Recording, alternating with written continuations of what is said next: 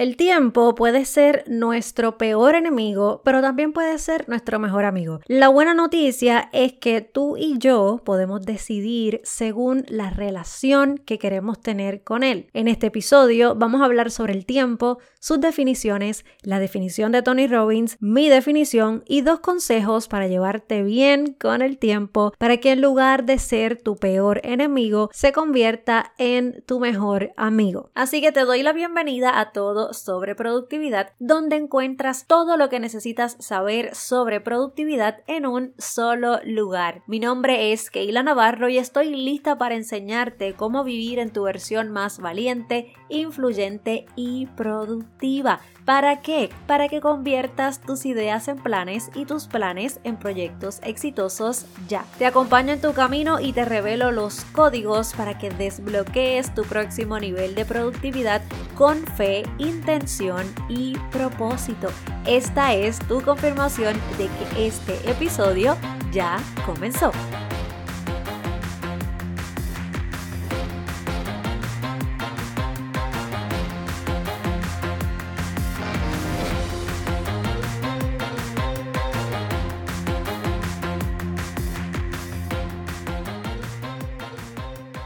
¿Qué es el tiempo? Esta es una pregunta súper válida y más aún cuando desde pequeñitos estamos escuchando que el tiempo es oro, que es nuestro activo más valioso. Sin embargo, no lo podemos ver, no lo podemos oler, no lo podemos sentir y no lo escuchamos. Entonces, siendo algo tan valioso, ¿por qué no lo vemos? Vámonos directo a las definiciones. Sabes que me gusta traer así los conceptos directos de distintas fuentes para que podamos llegar a una conclusión nosotras mismas. Yo te comparto eh, mi propia definición, tú puedes crear la tuya. Lo importante es que la información que te aquí te permita crecer, reflexionar, que puedas crear tus propios sistemas, que puedas crear tu propia manera de pensar y de ver las cosas. Por definición, el tiempo es una dimensión física que representa la sucesión de estados por los que pasa una materia. La definición 2 que conseguí dice que es un periodo determinado durante el que se realiza una acción o se desarrolla un acontecimiento. Pero como que seguimos, ¿verdad? En esa cosa de que es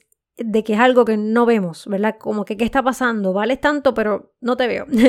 en inglés conseguí una definición que pude traducir que dice que el tiempo es la secuencia continua de existencia y de eventos que ocurre en una sucesión aparentemente irreversible del pasado a través del presente hacia el futuro. Entonces, en arroz y habichuelas, ¿qué es el tiempo? Cuando escuché a Tony Robbins decir lo que era su definición de tiempo, me quedé como que, ok, de verdad que me encantó, me hizo mucho sentido y lo quiero compartir contigo. Tony Robbins dice que el tiempo es emoción. Y ahí pues le empezamos a dar sentido. Obviamente igual las emociones, pues ya por lo menos a lo mejor no puedo ver una emoción, pero la puedo sentir. Cuando vemos el tiempo de esa manera, la invitación es a que nosotras podamos ser selectivas y comenzar a través del autoconocimiento identificar qué cosas yo estoy disfrutando en mi vida y comenzar a hacer más de las cosas que estamos disfrutando. Porque para serte bien sincera, no necesitamos tener más tiempo. Lo que necesitamos es tener las prioridades claras. Cuando vemos el tiempo a través de la descripción de Tony Robbins, podemos comenzar a tener esta reflexión con nosotras y, empezar a pensar y a reflexionar en qué cosas yo estoy haciendo que me disfruto y qué cosas estoy haciendo que no estoy disfrutando, qué cosas realmente son relevantes para mi meta y qué cosas no son relevantes a mi meta. Cuando hacemos este ejercicio, empezamos a ver tangible lo que es el tiempo. Te voy a contar lo que es para mí la descripción del tiempo, porque por ahí es que voy por la parte de tangible. Para mí el tiempo es intangible. No lo vemos, no lo tocamos, no lo sentimos y por eso lo perdemos sin darnos Es literalmente un tubo roto que sigue liqueando, ¿verdad? Es la palabra que yo uso con mis clientes. Hay un liqueo por ahí del tiempo, tenemos que ver cuál es para poderlo resolver. Y es ese tubo que está roto, que sigue liqueando hasta que ya no hay más agua. Ese tubo sigue liqueando, en el caso de nosotros, hasta que ya no podemos más,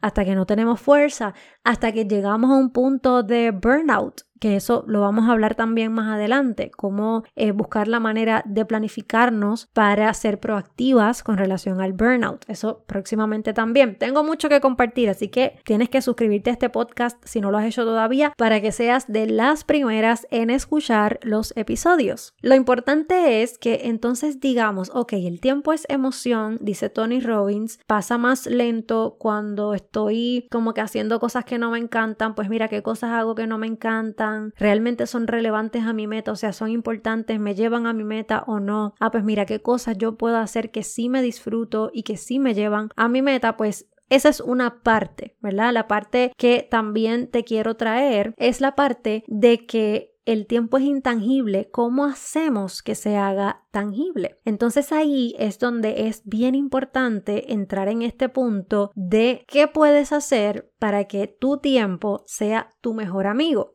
Número uno, haciendo más cosas que disfrutas hacer. Y número dos, hacer una auditoría de tu tiempo. Hacer una auditoría de tu tiempo te va a cambiar la vida y la percepción completamente de lo que tú crees que es el tiempo versus lo que es en realidad. Te va a cambiar la percepción de lo que tú crees que estás haciendo durante el día y lo que realmente estás haciendo. Eh, algo que le pasa mucho a mis clientes cuando estamos hablando de la auditoría es que ahí se dan cuenta de dónde están esos liqueos, de dónde están esos ladrones del tiempo que le están impidiendo avanzar. En el próximo episodio, justamente después de este episodio, te voy a estar dando detalles de lo que es una auditoría, cómo hacer una auditoría de tu tiempo de manera personal y cómo puedes ganarte una auditoría gratis conmigo. Así que eso pues para el próximo episodio. Pero por ahora quiero que tengas en tu mente cómo hacemos para que el tiempo sea tangible, cómo hago para poder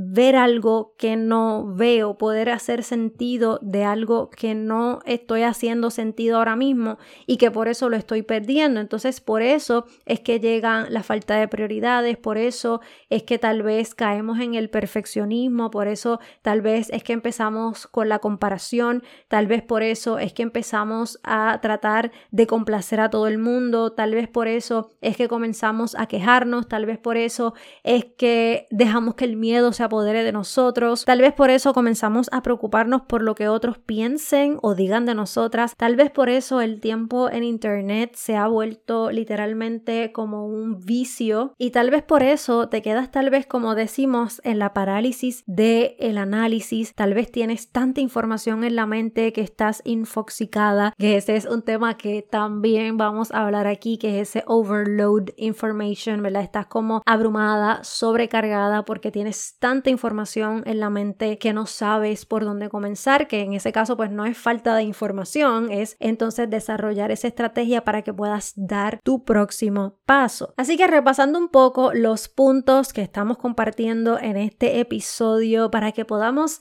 hacer que el tiempo sea nuestro mejor amigo, más allá de algo que no veo, que pueda comenzar a conectar a través de la emoción y que yo pueda empezar a decidir qué cosas voy a hacer para hacer que el tiempo sea mi mejor amigo. Cuando estamos comenzando un emprendimiento hay muchas cosas que vamos a tener que hacer antes de poder tener tal vez la capacidad para poder contratar a otras personas. Sin embargo, tú vas a empezar a identificar qué cosas tú sabes que como que, hmm, como que no te encantan tanto y esas son las primeras que vas a empezar delegar para que tú puedas estar en tu zona de poder. El tiempo se maximiza, se disfruta cuando estás en tu zona de poder y de esa manera tú puedes hacer que tu tiempo sea tu mejor amigo porque puedes tomar esa decisión consciente, firme, informada y por supuesto estratégica. Con eso dicho y obviamente también pensando contra el tiempo es intangible, o sea, sigo sin verlo porque está la emoción y qué chévere el asiento, pero sigo sin verlo. Pues entonces ahí entramos en lo que es ese, esos consejos, ¿verdad? Importantes que te di. Son dos consejos para que puedas sacarle el máximo y puedas desarrollarte bien con lo que es el tiempo, que por supuesto tiene que ver con el autoconocimiento. Eso no puede faltar, o sea, eso tiene que estar ahí, ese proceso de reflexión, de estar presente, de hacer ese check-in, de decir, wow, sí, es cierto, estoy aquí, estoy presente. Y a su vez, la auditoría del tiempo, que ahí es donde realmente vas a poder ver dónde es que está realmente el tiempo. Yo he tenido clientas VIP que me dicen, Dios mío, estoy bien cansada hoy, yo he hecho de todo. Y cuando repasamos y vemos qué está pasando en su agenda, la realidad es que de todo lo que hizo, nada era relevante para su meta. Entonces eran cosas que se podían delegar, que se podían hacer más adelante. Así que eso lo vamos a estar viendo en la auditoría. ¿Por qué necesitamos hacer esa auditoría? Además de relacionarnos mejor con nuestro tiempo, es para evitar esos liqueos que hay por ahí